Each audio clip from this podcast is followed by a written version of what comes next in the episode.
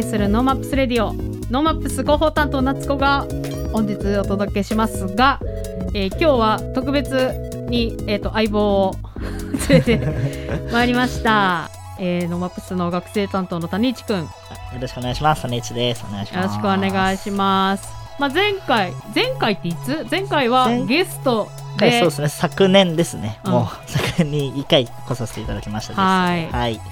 二十歳になりましたはい。あ、でも、あの、ちょうど一昨日で21歳になりました。あ4月8日誕生日なんで、はあおめでとい。ういえいえ、ありがとうございます。種市くんもはい21歳、はい。そ うそうかなんですよ。また一つ年をちょあーっと取れましたという。あのげあんまりねあの、はいはいコロナになってそうですよね。あねミーティングも基本的にオンラインだから、う生の谷市くんはまた久しぶりなんですけどそうですね。確かに。元気でやってるのかい？元気で、元気でやってました。もうね、あの21までいくと、はい。はい。あれなんだよね。弟じゃなくてもうね若干息子寄りなになっちゃうわけでさ、ね。元気でちゃんと食べてんの？みたいな。食べて元気にうん。やってる。の、はい。オッケー。あのなんか会社も変わるんだって？会社のちょっうんと名前を変えてて、多分まだこれが出る頃にはちょっと登記申請が終わってないんですけど、うん。ちょっと新しく社名を変えて、うん。チームもちょっと変えてやっていこうという感じで、ちょっとでっかくなっちゃったのでねでかくなっちゃっったの？そうなんです。あのある程度人も増えてきたのでちょっとチームで体制にしていこうという感じで動いております。今何人でやってんの？今コアが多分4人とかでやってて、うん。でまあ随時業務委託のメンバーとか入れると10人くらいですかね全部のプロジェクトとか入れると。なんでまあそこそこ人も増えて。へええ何の仕事してんの？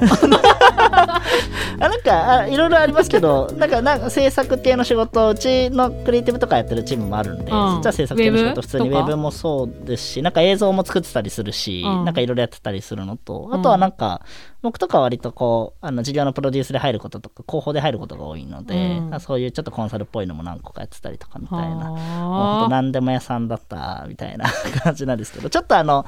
今期からはもうちょっと非営利的なというか教育とか、うん。もうちょっと社会起業家支援とかそういうところにちょっと会社としての方向をちょっと持っていこうよというところでへ今ちょっとリニューアル中なので少しお待ちいただければという感じです。え何でも何でもやりますスタイルはやめようと。そうですね。もうそろそろ2期終わって3期目に入ったので、うん。そろそろ頑張ってあのコアを見つけたいねというふうなことをちょっと仲間と話してたという感じですね。へはい。えやってるね。そうですね。毎日やらせていただいてます。はい、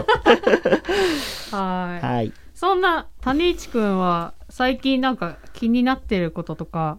あのーそうなんですよねいい話あいい話 ありますか？ちょうどあの最近リリースされた3月15日ですかね。先月リリースされた、うん。あの元ニュースピックスの編集長の佐々木さんって人が新しい会社作って、ピボットっていうアプリを出してたのをツイッターで偶然見つけて、うん。開いてインストールしてみたんですけど、うん。新しいもの好きなの。でなんかものそのなんかビジなんかビジュアルというか,、まあ、かなんか UX というか,、かアプリの形とか見せ方がすごくなんか若者チックで、漫画アプリみたいな感じなうん手軽さでビジネス本がシュッシュッと読めるみたいな、うん。で、なんかこう、月額制でニュースピックスとかやってるんですけど、月額制じゃなくて、コインをチャージして、チャージしたらその分だけ読めるみたいな、なんかいな1話制みたいな感じなんで、1話あたりだいたいなんか3分で読めるくらいの量を、へー。10話とかでこうなんか一つのシリーズがあってみたいな。そうあの私もそのニュースピックスのあの佐々木さんのツイッターをフォローしてるから、はいはい。このピボットっていう、うんうん。まあ、新しいメディアを始めたっていうのは見てるんだけど、うんうんうん。いいんだね。いや、ものすごく見やすくて、これ多分あの、僕とか結構その就活支援とかの授業とかもちょっと関わってるんですけど、うん。それ大学生とかが見るとすごく、まあなんか見やすい、飽きない。感感じで、スマホで見れるし、すごくいいアプリだなってのをこう思って、早速ちょっとうちの、いろいろこうメディアとかもやってるんですけど、これに近い UI で何があるかなって考えた時に、まあインスタとかでやるとに似たようなこう、なんかスッと見れるような体験作れるんで、うんうんちょっとやってみようかなっていうふうに思えた、すごくなんか刺激もらいましたね。これ、こういうふうにやれば見やすいね、みたいな。うんそういうのすごい感じた、いいアプリだなと思いました。久々にやった。ああのーかなりのコンテンツ量があるみたいで。でね、で、更新頻度もめちゃくちゃ高そうよね。めちゃめちゃ高いですね。そう、た立ち上がったタイミングで僕見た時も100コンテンツくらいあったので、うん、で、なんかもうこの2週間くらいでまた新たに5コンテンツ、6コンテンツくらい出てるみたいな感じで、うん、週3くらいで新しいの出てきてるみたいな。いやすごい。すごいですよね。まあ、ウェブメディアのね、運営って、ね、コンテンツ量と更新頻度だっていうふうに言われたりもするけど、すごい、どういう体制でやってんのかね。いや、でもなんかスタートアップなんで、本当に人数少ないらしいですよ。なんか 10, 10名くらいでやってるらしくて、エディターとかも含めて。まあなんか、あの映像とか編集とかデザインとかまた別にいるらしいですけど、うんうんうん、コア10人らしいっていうのを知って、なんか身が引き締まりますよね。自分たちもやんなきゃな、みたいな。そうね。これできるのか、みたいな。だからなんか本当に作り手としてすごいなって素直に若者世代向けにメディアとか作ってると思ったって感じですね。え他になんかウェブメディアとかで見てるものあんの？他にだとまあうちの会社でもウェブメディアやってたんで結構ウェブメディア見てたんですけど、うん、何かな？最近見てるのはあれですねえっ、ー、とあのあのメディアと、耳ぐりっていう耳ぐり？あの会社がやってるカルチベースってメディアがあるんですけど、うん、なんかこれ組織マネジメントみたいなのをこうなんかまとめてるメディアで、うん、文章のテイストがすごく素敵で、うん、なんかあのすごい知的なメディアなんですね。メディアなんですよ。カルチベースっていう。カルチベース？ちょっとこれも検索してみよう。そうなんだ。そうなんです。なんかそういうまあ僕自身が組織ちょっと考え出したタイミングだっていうのもあって結構最近はそういうの見てたりとか。あとワイヤードは大好きですけどね。うんうんうん。ワイヤードもね。あの私もウェブん？ウェブで見てて、うんうん、あとは本も楽天マガジンで買って見てるけど。まあいいよね。かっこいいよね。あれいいですよね。ああいうの作りたいなと思いながら。日々やってる感じですね。はい、はい、あの今日はあの、谷地くんを、はい、と一緒に進めていきますが、あの、谷地くんの紹介で、はい、えー、素敵なゲストとお電話をつないでお話ししていきたいと思うんだけど、はい、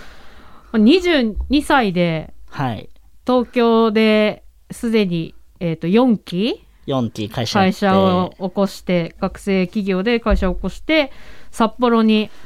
進出してきた。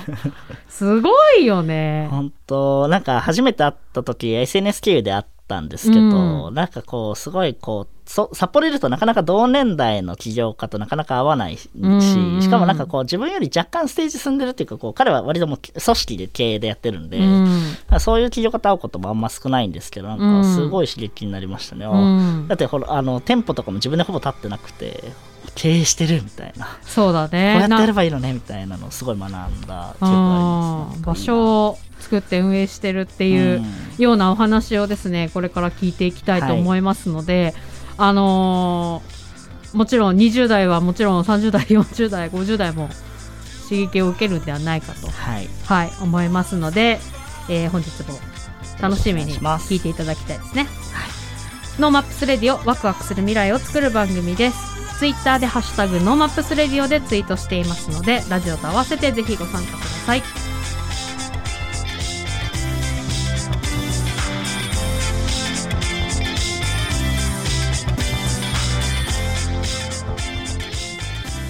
NoMaps Radio 今日は、えー、種市くんと一緒にお送りしておりますが、えー、本日ゲストとして、えー、お迎えするのが株式会社ルーラルフロンティア代表取締役 CEO の坪田陸さんです。坪田さんこんにちは。こんにちは。よろしくお願いします。よろしくお願いします。あの坪田さんは今回、えーと、札幌西13丁目でカフェをオープンされたということなんですけど、はい、あのーまあ、これからねいろいろ聞いていくんですが東京でやっていらっしゃったのに、えー、と札幌に移住移住というか札幌でも展開するということで、うん、あのーはい、カフェをオープンされたということなんですけど、あのーはい、このわなびどんなカフェなんですか？はい、えー、今回、まあ、4月の1日にですねオープンしたばかりのお店なんですけれども、はいえー、もともと、えー、喫茶わらびという、まあ、古い、うんうん。あのちょっと味のある見た目の、あのなんですかね、喫茶店の跡地を、はい。えーフルリノベーションして、うん。え1階が、えーサスティナブルコンセプトにした、はい。まあ、オープンカフェになってまして、うんうん。えー地下のスペースが実はありまして、うんまあ、こちらをこう作業利用だったり、えーそれからコミュニティで活用していくようなそういったスペースにしていこうとうんしているようなカフェになります。はい。あのー実は坪田さん22歳、22歳ですね僕の2個上ですねうん。マジかと思ったんですけど、まあ東京で2店舗やってはい札幌に来たわけなんですけど、これ今移住した感じ？本人も移住されてますあ坪田さんはそうなんですね。はい移なんで住しちゃいました。なんで札幌に 移住してきたんですか？あのーまあちょっといろいろあるんですけれども、はいえっとまあ、僕もともと愛媛県の出身でして、うんあの大学で東京に上京して、うん。え4年間過ごしたわけなんですけれども、はいはい。まああのまあいろいろ大学2年の時に会社起業して、うん。えーお店をまあ2店舗展開する中で、うん。まあちょっと次の展望をどうしようかなって考えた時うに、ん。まあちょっと、えー東京だけでの展開じゃなくて地方都市っていうところにちょっとフォーカスして、うんえーまあ、ちょっといろんなあの地方都市をちょっと巡ってみたんですけれども、はいはい。まあ、ちょうど、え1年ちょっと前ですかね、12月頃に、はい。えーまあ、ちょっと札幌に訪れた時うに、ん。あのーまあ、なんかこう、他の地方都市とはを巡ってた時と違う感覚、こうビビビッとくるものが あったんだ。ありまして、はあまあ、なんか、あのー本当に95%ぐらいは、うんもう直感でここだみたいな、えー、そんな感じで移住してきました。すごい。まだそのなんでビビビと来たのかはわかんない感じですね。そうですね、まあ、あのいろいろこう、まあ、住むようになってから、まあ、通う、ちょっと通うフェーズが半年ぐらいあって、うんでそれから、まあ、3月に本格的に住むようになってきたんですけど、はいはやっぱりですねあの、とにかくうん街が綺麗なんですよね。い。うーん。あのー再開発、多分札幌、今進んでると思うんですけど、ねめちゃくちゃやっぱりこう街の作りが綺麗で、うんでそれから、これちょっと僕、あのーやっぱり店舗を運営している身からすると、すごい重要なところなんですけど、うん。あの大手チェーンの展開っていうよりも、はいはあの札幌、北海道独自の店舗さんの展開っていうのがなされてるところい。に、うん。すごいなんかこう、あ北海道って、まあ、そこだけでなんかこう、北海道のマーケットだけで成立するような、うん。あの場所なんだなっていうのが、うん。これ結構意外と決め手だったかもしれないですね。ああ、そっか。まあ特にね飲食店とか喫茶店はやっぱり札幌は多いってね。そうですよね。森彦さんとか、うん。独自のチェーン多いですもんね、そうそうそう言われてるところはありますけどそういうふうに見えたんですね。そうですね、なんか他の地方都市行くと、やっぱどうしても大手のあのチェーン店の店舗がこう駅前にずらーっと並んでる印象が結構強いんですけど、うんなんか札幌でちょっと見慣れないなーっていうカフェがこうポツポツとやっぱ見られて、なるほど。で調べていくと、あ北海道を拠点に展開されている企業さんなんだなっていうのが結構あることに驚きまして。はい。これは結構やっぱり店舗運営しているものからする身からすると、うんうんかなりこういいとこだなと感じましたね。えー、なるほど。なんかね、あのーカフェを始めるとか飲食店始めるっていう人いますけど外から入ってきてあの可能性を感じてうんくれるっていうのは、うんうんうんうんあの札幌市民としては嬉しいなっていう感じがしますね。そうですか。あのこのカフェの形態あの東京でもカフェをやられてるということなんですけどはい。あの東京のカフェと札幌のカフェは何か違いがあったりするんですか？あの店舗名も、うん、あのコンセプトも全くすべて別々なんですけど、はい、あの一貫してこう同じところといえば、うん、えっと、まず古い物件っていうものをリノベーションしてオープンしているっていう点と、うんうんはい。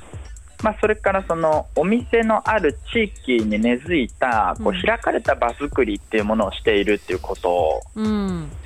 それからあとあれですかね。食住一体型の運営をやってまして。食住一体型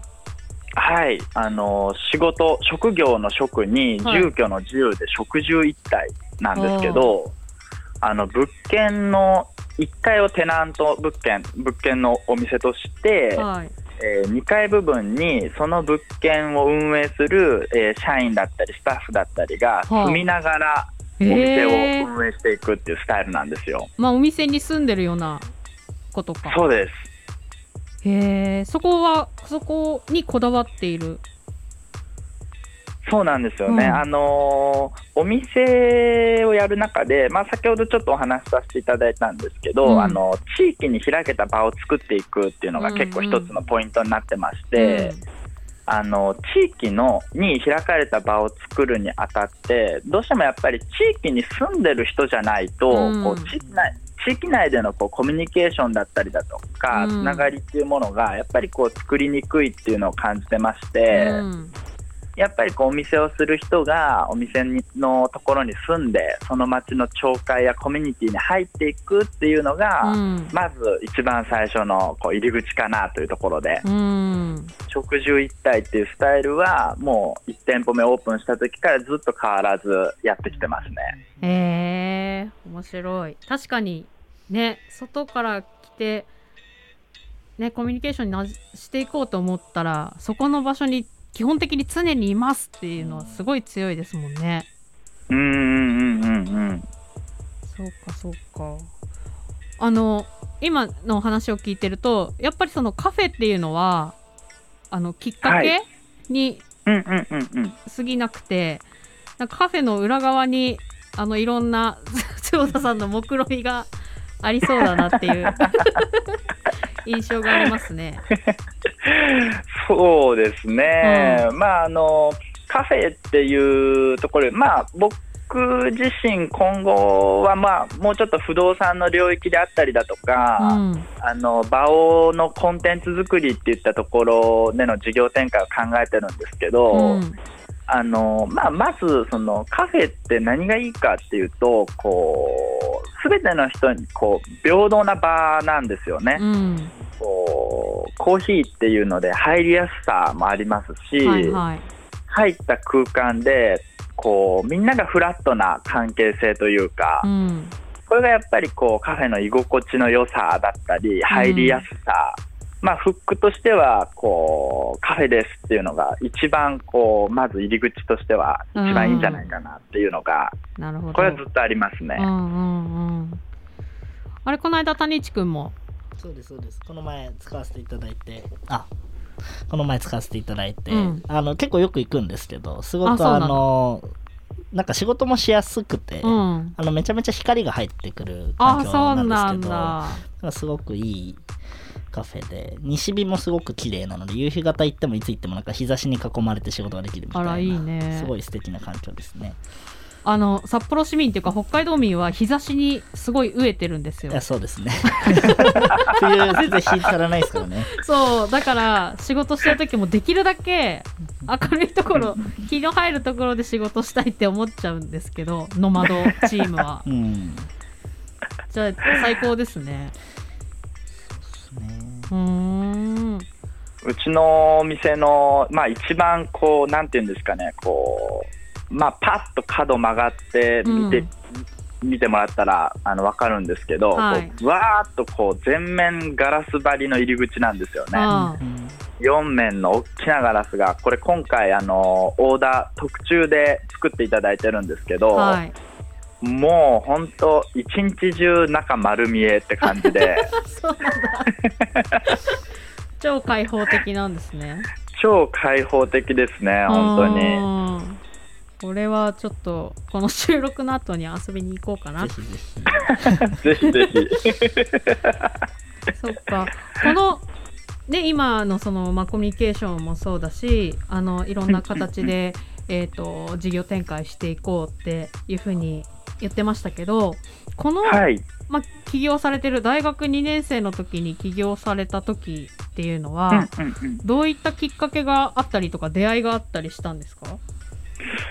そうですね、あのまあ、もともと僕自身が、まあ、愛媛県の内子町という町の出身なんですけれども、うん、人口が1万6000人ぐらいの山あいの、うん、えー、町で生まれ育ったんですが、うんうん、まああのもともとこう将来どんな仕事をやりたいかなとか、はい、えー、何やりたいかなって考えたときに、まあ、すごいやりたいことがいろいろ多かったんで、えー、まあ、なんかこう、結局最終的にたどり着いたのが起業しちゃえば何でもできそうだなっていうのがあったんですよね。うんうん、でまあとはいえこうすごいこう起業っていう、まあ、ビッグテーマというか、うん、こうすごい抽象的なものを掲げたまま、うん、まあ、進路選択高校卒業するときにどうしようかなって考えていったとき、うん、まああの僕、東京の法政大学の現代福祉学部っていうところに進学したんですけれども、はい、まあ、そこがこう福祉だったりコミュニティだったりまちづくりだったりっていうのをテーマにしてる学部だったんですけど、うんうん。まあなんか自分の地元振り返った時にまあ今いろんなこう日本で地方創生だとか、地域課題だっていうのがいろいろ言われている中で、うん、まあ、起業して何かをするんであれば、せっかくだったらこう地元に何か還元できるような形で何かできればなっていう気持ちがあって、うん、まあ、そこからその学部選んで進学して、はい、で起業したいっていうのが、まあ、そこでこうガチャッとこうくっついた感じですかね、地元に貢献したい、なんか自分の地元に何か役立つことをやりたい、起業したいっていうのがくっついて、うん、まあ、進路も選んでみたいな、うん、そこがまあ一番最初のスタートでしたかね。えー、なかなかねその起業ってねさっき言ってたように、まあ、ざくっとしてるし、うん、ハードルも高いけど、そこに飛び込もうっていうふうにできたのは、ま、あの周りの大人の影響？そうですね、あの大学上京して一番最初の1年で、まあ、ローカルメディアの会社でインターンさせていただいたりだとか、うん、まあ、あとはあのアンテナショップでアルバイトさせていただいたりとかしている中で、うん、まあなんかこういろんなこう見えるもの見えないものっていうのがあって、うん、でまあ本当になんだろうな、このままここういうところで経験積んで、大学でインプットばっかりしててもいいのかなっていうのがあって、うん、まあ、なんかもう本当に、まあ、ちょっと一回やってみるかみたいな気持ちで、うん、まあちょっと一回起業して、なんか自分で動いてみたら、なんか見えるものも、ちょっと見え方とかも変わってくるのかなって思って。うんまあ、それでちょっと一旦起業してみたっていうのが、本当最初ですかね。いや、種市君とかもそうだけど、軽やかだよね。そうですね、一旦起業してみたができる世代ですよね。そうそう、その、一回ちょっとやってみるかみたいなさ、結構リスクがあるなとか、うん、できないかもしれないとか、潰しちゃうのもみたいな、まあ、二の足踏むんだけど、うん。うん。やっちゃうよね。結構やっちゃいますよね。そうそうそう。周りにもあの起業しちゃう人とかいるんですか？あの坪田さんの周り？そうですね、まあ、やっぱ東京っていう土地柄なのかもしれませんけど、うんうん、あのやっぱ同年代で起業してる、本当に同じタイミングぐらいで起業してる世代っていうのは本当に結構いるんで、うん、まあそういうやっぱ年代なのかもしれないですね。そっかそっか。いやいらっしゃいませだね。よようこそ札幌へって感じだね、ね、なんか若手としては同年代の起業家すごい少ないので、うん、友達ができた感がそうだよね。嬉しいなという。そっかやれちゃうんだっていうね。やっぱり NoMaps でもあの、うん、起業したりチャレンジしたり、うん。するあの若い人っていう風になのを増やしていきたいねっていうのはあるんだけどやっぱりねあの事例をねたくさん作って見せていかないといけないよねっていうのも一方であって。だからありがとうだね。ありがとうですね。いやしかもあのうちの種市をよろしくお願いしますみたいな感じだけど。いやなんかすごいこう大学生起業家的にすごいなっていうふうに思うのが、うん、なんかこう坪田さん大学と経営両立して2店舗東京で立ち上げやってるんですけど、うん、留年してないし、うん、単位落としてないでちゃんと卒業してるんですよ。これすごいいい事例だよねと思ってて、北大生とかで会社作りたいっすみたいな人とかにもこれちょっと教えてあげたい坪田流単位を取る方法みたいな。なるほど、ね、すごいなっていうのそこすごいなと本当会った時に聞いてびっくりしたポイントではあるですね。両立両立。しながらやるっていうすごいなっていう。これはちなみに坪田さん的ななんだろうメソッドみたいなのあるんですか？まあメソッドっていうかまあそもそもの考え方なんですけど、うんまあ、正直あの、僕、まあ、文系の大学生、まあ、一般的な文系の大学生の生活を送ってたので、はいはい、まあ、逆にこう留年休学する必要性みたいなものあんまり感じなかったんですよね。うん。なんかこう、もちろん大学1、2年生の時っていうのは結構やっぱ単位をがっつり取っておけっていう、まあ一般的によく言われてることだと思うんですけど、できるかどうかは別にしてね。別にして取っとけっていう。そうそう。そう、そこをクリアしておけば、うん、まあ正直3、4年ってこう若干やっぱ時間できるんで、うん、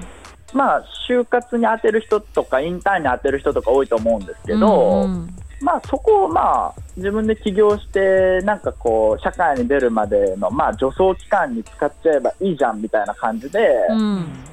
まあ、それでやってきたっていうだけなんで、うんうん、まあ、そうですね、まあ、4年間で卒業しときたいなっていう気持ちもありましたし、うん、なるほど。そうですね、計画的にやったんかな？そうですね、なんか秘訣があるかって言われると、普通に生活してただけなんだけどなっていうぐらいなんですけど。そうなんですね。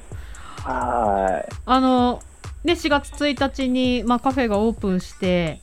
まあ、いろんなことをこれから札幌で仕掛けていくんだと思うんですけど、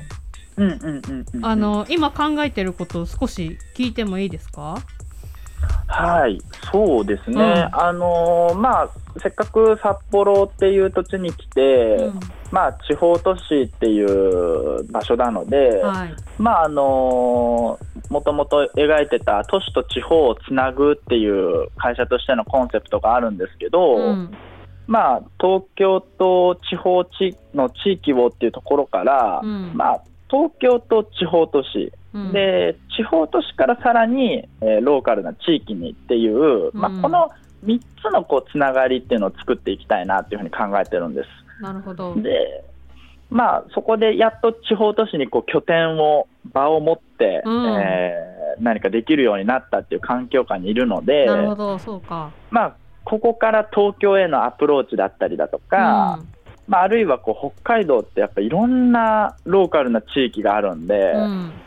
なんかこう、いろいろ発掘しに行きたいなっていう、そういう気持ちですね、今は。あそうなんだね。あの、今、なんか目星ついてるところとか、気になってる地域ってあるんですか？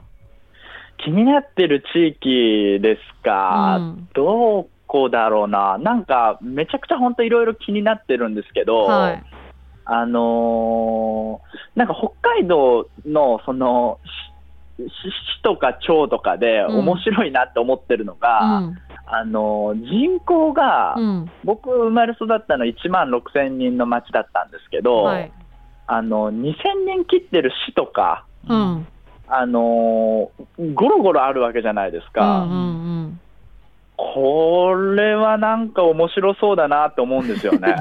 うんうん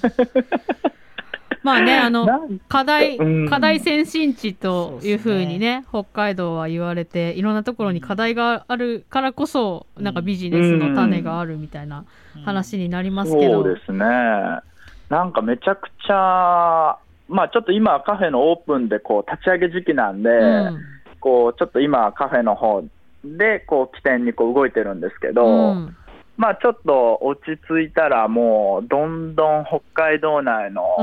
巡っていろいろ発掘したいなって思ってますね。うんそうですね。ちょうどカフェやってるからもう、あの、物産っていうかね、食べ物とかを売れるので、そね、それこそ、余市とか、それこそ今日いないですけど、ミツさんとか余市とかでね、うん、あの、ワインとかやってますけど、そういう場所とかに行くっていうと、なんかすごい連携しやすかったりするのかなとか思ってたりとか。そうね。そういう意味では、やっぱり食でつながれるっていうのは、うん、確かに、入り口としては強いですもんね。うん、うんなんか食って一番なんですかね、こう、全員、こう通るじゃないですか、一日の生活の中でも。そうですし、うんはいはい、こう生活してても楽しみたい時でも、うん、何でもこう食って必ず通るとこなんで、うん、まあ、そこにこう、なんですかね、大量生産、大量消費のものっていうよりかは、なんかこうローカルでストーリー性のあるものに置き換えることができたら、うん、なんかこう地域も潤うし、うん、なんかみんなの生活のこう彩りにもなるんじゃないかなっていうのはあって。うんかこうカフェで使うものとかでもやっぱりこうストーリー性のあるものを使いたいなって思いますし、うん、なんかそういったものを知れる場所に出会ってもらうっていうような、うん。そういうのはちょっと結構大事にしてますね。そうですね。しかもねあのローカルの人っていうか地域の人は、まあ、やっぱりそれに気づかないで当たり前だと思ってるものもね、うん、たくさんありますからね。うん。うん。うん。うん。うん。本当そうですよね。うん、そうかそうか。じゃああのいろんなことがまあカフェがねちょっと一段落落ち着いたらいろんなことが始まりそうですね。そうですね、うん、本当にもう、まあ、地域の、地方地域の物産もそうですし、うん、まあ、あのもともとこういう場を作るっていうところからあの行くと、不動産の領域にもかなり興味もありますし、うんもう本当にやりたいことたくさんで 札幌に来ましたんで、うん、いやいやいや。超楽しみですよ。いやいや本当に、うん、じゃあこれからワナビーを拠点にいろんなものが動いていくのを皆さん楽しみにしつつぜひあれですね NoMapsともね、うんいろんなことできるといいなって感じですね。今年はそれこそやっとリアルのミートアップとかもちょっと考えていきたいねっていう話も出てるので、ちょっと交流とかでね、カフェとかでできたらいいかったりするのかなと思ったりします。本当ですね。うんうんうんうん。ちなみにあの来週からクラファンをスタートするっていう話も聞きましたが。はい、はい、そうですね、あのー、わなびオープンはしたんですけれども、うんさすがに3店舗目となるとですね、はい、あのー、いやいろいろやっぱり資金繰りも大変な。いやそうねすごいよね。本当にちょっともうどうしてどうしてこう直感でいろんなものに投資しちゃったかなっていうところで そう。いや直感で動けるのもすごいしなそうなんです。なんか直感で、まあ、始めた頃は本当直感で動くのが大正解っていうところがあったんですけど、うんうん、今、ちょうど4月になって4期に入って会社が、うんはい、なんかもうちょっとそろそろ、あのー、真面目な経営をしないとなと。そうなんちょっとそういったところもあり、はい、まあちょっとあのいろいろと、まあ、頑張ってはいるんですけれども、うんうん、あの場所もですねちょっとやっぱどうしてもこう投資できる金額にこう限界があったので1階に集中投資したのであそっかそっか地下部分っていうのが、うん、まあ、これまた面白い状況にはなってるんですけど、うん、あの結構ラボ感というか、はい、あのー、まだまだちょっとむき出しでこういろんな感じなんで、ちょっとそこにもう少しこういろんなこう家具入れて人が集まれるような場にできるようなちょっと資金をもう少し集めたいなという思いでクラファンをそうか。じゃあ始めます。そのコミュニティを作っていくために必要な地下1階部分をこういじるための。強化していく、うんうんうん、そうですね。そうかそうか。じゃあそれを来週からスタートしようとしてるんですね。そうですね、一応来週の頭ぐらいにリリース予定で、はい。はい。これはどこのプラットフォームでえっと、キャンプファイヤーで。キャンプファイヤー。はい。うんうんうん。じゃあ、あれですね、ワナビーの情報はどこで見たらいいです？ワナビーはインスタグラムですかね。はい。じゃあ、ワナビーのインスタグラムを探してもらって、えっと、 NoMaps のツイッターでもシェアをしますので、はい、ありがとうございますここで見ていただきつつ、あのー、また新しい拠点ができ何かが動き出していくんだろうなとそうですね、うん、特に若い人が集まる場になるといいなってのはすごい思っててそうね。店主も若い人だしみたいな、うん、いい場になるといいなとそうですね。あれ坪田さんは基本的には今じゃあしばらくはわなびにいる？そうですね、うん、あのー、もう札幌すごい居心地いいんで、うん、あのー、札幌にいたいんですよね。そうなんだ、ありがとうございます。まあ、なので、ちょっと札幌でお仕事しないとなっていうところで、うん、今、とりあえずワナビーをやりつつ、はい、ちょっと今後の展望、ちょっと模索中っていうところですかね。うんうん。ちょうど多分今月に坪田さんと「働かないと」っていう坪田の、坪田働かないとやばいというイベントを多分あのやるぞと言ってままなので、うん、なんか近々リリースが出ると思います。坪田さんと話せるっていう。あ話せる場所がね。に仕事頼みたい人は来てねみたいな、う。ん、えなんか仕事頼んでいいんですか？何の仕事頼んでいいですか？もう基本的に僕はあの実務派なんで、うん、あの何でもご依頼いただければ、うん、あのもう何でもやらせてくださいという感じで、すごく貴重なプロマネめちゃめちゃ得意な人ですお金の計算も含めてですけど、うん、全部こう管理したりして回していくみたいなすごい得意な人なんで、うん。うん、マネージャー足りないところはぜひみたいな。えマネージャーとして入ってくれるの？坪田さんがあもう全然今、時間割と空いてるんで、あのご要望あれば。もうご用があれば、本当に、もう駆けつけますというところで。すご 貴重な人材が札幌に やってきましたね。いいっすね。そうですか。ちょっとあのぜひねあのワナビーのお店の方にもお邪魔したいなと思いますが、はい、はい、あのワクワクすること期待しておりますので、ありがとうございます。はい、 NoMaps も一緒に頑張りたいなと思っております。はい、はい、はい、今日はありがとうございました。はい、こちらこそありがとうございました。はい、えー、ルーラルフロンティア代表取締役 CEO の坪田陸さんでした。ありがとうございました。ありがとうございます。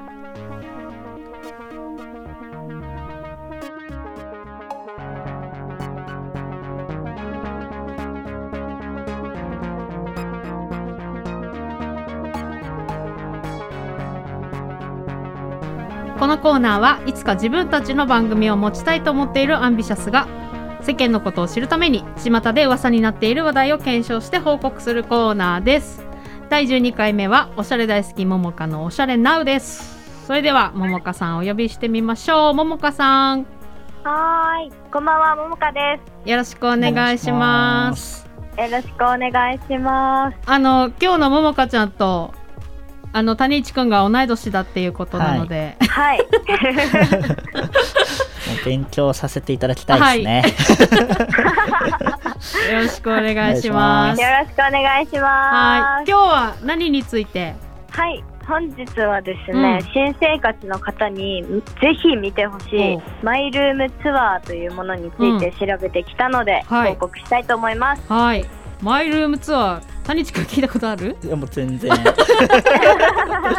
どういうどういうもんなんですか？はい、えー、最近ですね、うん、あの SNS 中心でとっても流行っているマイルームツアーっていうものなんですけど、うん、その名の通り自分のお部屋を紹介するっていう投稿になります。うんうん、はい、でこれが何で流行ったかっていうと,、えーと、コロナ禍になって、リモートワークだったりテレワークっていう、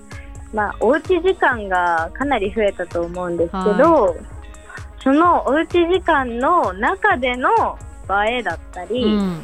おしゃれな投稿っていうのが、うん、一気に人気になったのが最初みたいなんです。うん、なるほど、はい、あこれあのアップするために部屋片付けしできそうだよね。そうですよね、うん、綺麗な部屋じゃないとねアップできないからね。はいもうなんか生活感が全然ないお部屋とかもあって。うん、えどこに収納してるんだろうっていうのも気になったりとかするので、なるほど。はい。どんなあのテイストがトレンドな感じですか？はい最近はですね、うん、映えとかおしゃれさよりも、うんリラックスできて自分が快適に過ごせるようなインテリアがトレンドになりつつあるみたいなんですけど、はいはい、うんと色カラーだと、うん、アースカラーとか、淡い色とか、あのいわゆる癒されるような色味が、えっと、とっても流行っていて、はい、それに観葉植物とか、緑を取り入れたりとかするナチュラルな感じが結構流行ってるみたいです。えー、私観葉植物ね、はい、カラスタイプなんで わかります。僕もなくなっちゃいますよね 観葉植物。そう育たなくて 申し訳ないんだけど。ももこちゃんは大丈夫？観葉植物育てられる人？あはい。一応まだ生きてはいます。一応まだ生きてはいる。本当。はい。あのこれねテレワークでやっぱり在宅時間が増えたっていう。まあアースカラーを使うっていうのもね、うん、目に優しいというか癒しの時間にしたいっていうところがあるのかね、えきっとそうだと思います、うんうん、はい。やっぱあのおうち時間だと私もそうだったんですけど、うん。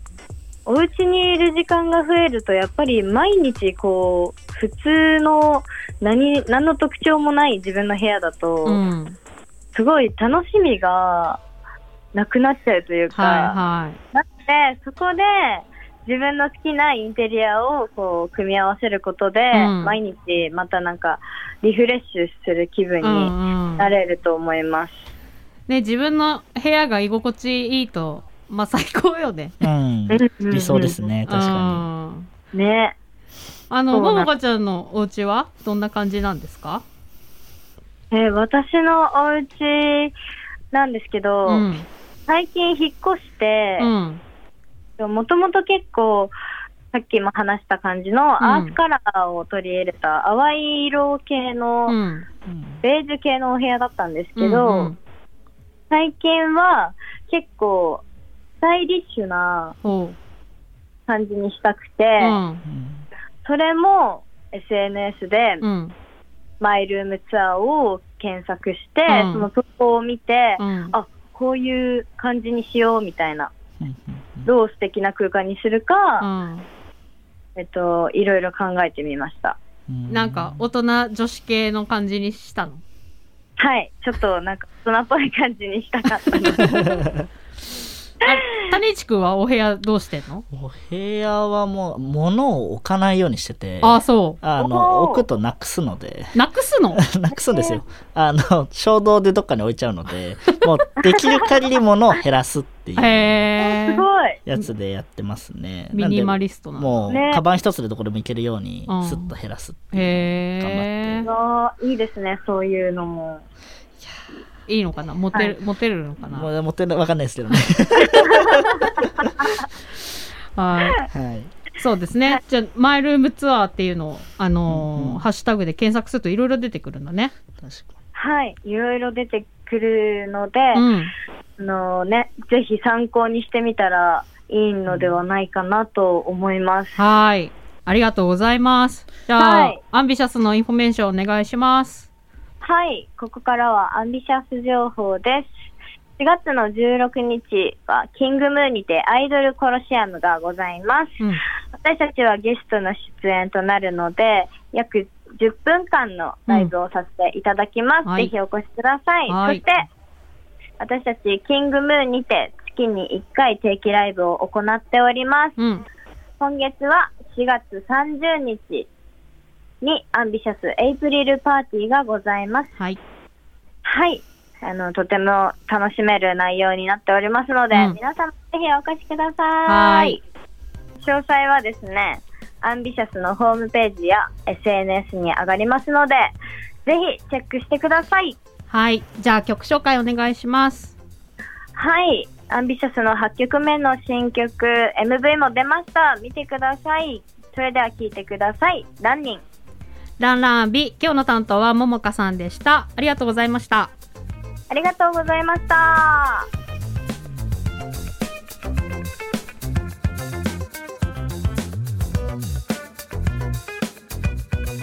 No Maps Radio 本日はルーラルフロンティア代表取締役 CEO の坪田陸さんとお電話つなぎましたが、あれだね起業する学生とかが増えていく、うん、まあ事例としてねすごくなんだろうな頼れる感じだね。ね。ホットな先輩が出てきた感じでいいなと思って見ております。お話ししてて 22歳と話してるって感じじゃなかったもんいや本当ですよね。なんかまあ種市くんもそうだけどさ。確かに。そうですね。みんなしっかりしてるなと思うよ。私が22の時こんなしっかりしてないわなと思いながら。いい本当に坪田さんすごくあの高校生とかの面倒とかも見見ててくれてですね。踊り高校とはなんかいろいろ今コラボして動いてたりとかしていて、すごい頼れる兄貴分っていう感じなので、うんうん、ぜひぜひ皆さん会ってみてください。はい。あのカフェに行ったら会えると思います。いるということなのでワナビーにはい、はい、行ってみてください。そして学生担当の谷市君としてははい、そうですね。今年、うん、学生担当設置から3年目になるんですけども、もう3年なの？そうなんですよ。あの、この3年目ですね。ノーマフにかかり始めてからも。早いね。まあ、そうですね。で、今回、まあ、坪田さんとかも移住されてきて、まあ、割と若手の活躍してる子たちがちょっとずつ札幌にも増えてきたかなっていう形なので、ぜひぜひそういう方ともおつなぎしたりとかもできますし、うん、まあ、それからもっと No Maps とか、うん、 No Maps 周りの方とかともおつなぎできるような窓口を常時 No Maps で開設してますので、お気軽にお問い合わせください。いつでもなんか一緒に仕掛けましょう。お願いします。はい。 No Maps for Students。はい。として、あの、ウェブサイトでも、はい、あと、ツイッターなんかでもね、もはい、はい、種市君に直接連絡でもできますので、はい、学生で何かやりたい人はもちろん、企業で学生と一緒に、はい、プロジェクトやりたいっていう方も、あの、窓口になっておりますので、はい、ぜひ利用していただきたいですね。はい。はい。そして、えー、 No Maps Radio でもお伝えしていましたが、 No Maps 2022メインビジュアル用アートワークコンペティションの応募を、まあ、今日、今月曜日なんですけど、昨晩、日曜日の23時59分に締め切りまして、はい、まあまあ、あの、精神的に良くないね。そうですよね。ずっとなんか、ずっとそわそわしてたんだけど、はい、まあ、あの、進捗状況なのはね、またお伝えできればと思いますが、はいまあ、もっと参加してもらうためにどうしたらいいのかとか、ね、なんかこのチャンスをつかんでもらうために、まあ、さっき谷市君も言ってたけど、ね、周りで2、3人出そうと思ってたけど、うん、ちょっと間に合わなくてみたいな、ね、はい。っていう人もいるんだろうから、どうしたらいいのかなと思いながら、あの、まあ反省もしつつ、はい、えっ、とちょっと進めていきますので、はい、あのー、また No Maps Radio の方でも進捗をお伝えしていきたいと思っております。はい、本日もお付き合いありがとうございました。 No Maps Radio のアーカイブは、ポッドキャスト、スポティファイなどストリーミングサービスでお聞きいただけます。 No Maps Radio で検索してください。番組の感想は FM ノースウェーブ番組メールフォームまで、またはツイッター、ハッシュタグ No Maps Radio でツイートしてください。ツイッター、フェイスブックのフォローもお待ちしております。今週も、えー、 No Maps 学生担当の種市と No Maps 広報担当の夏子でお送りしました。また来週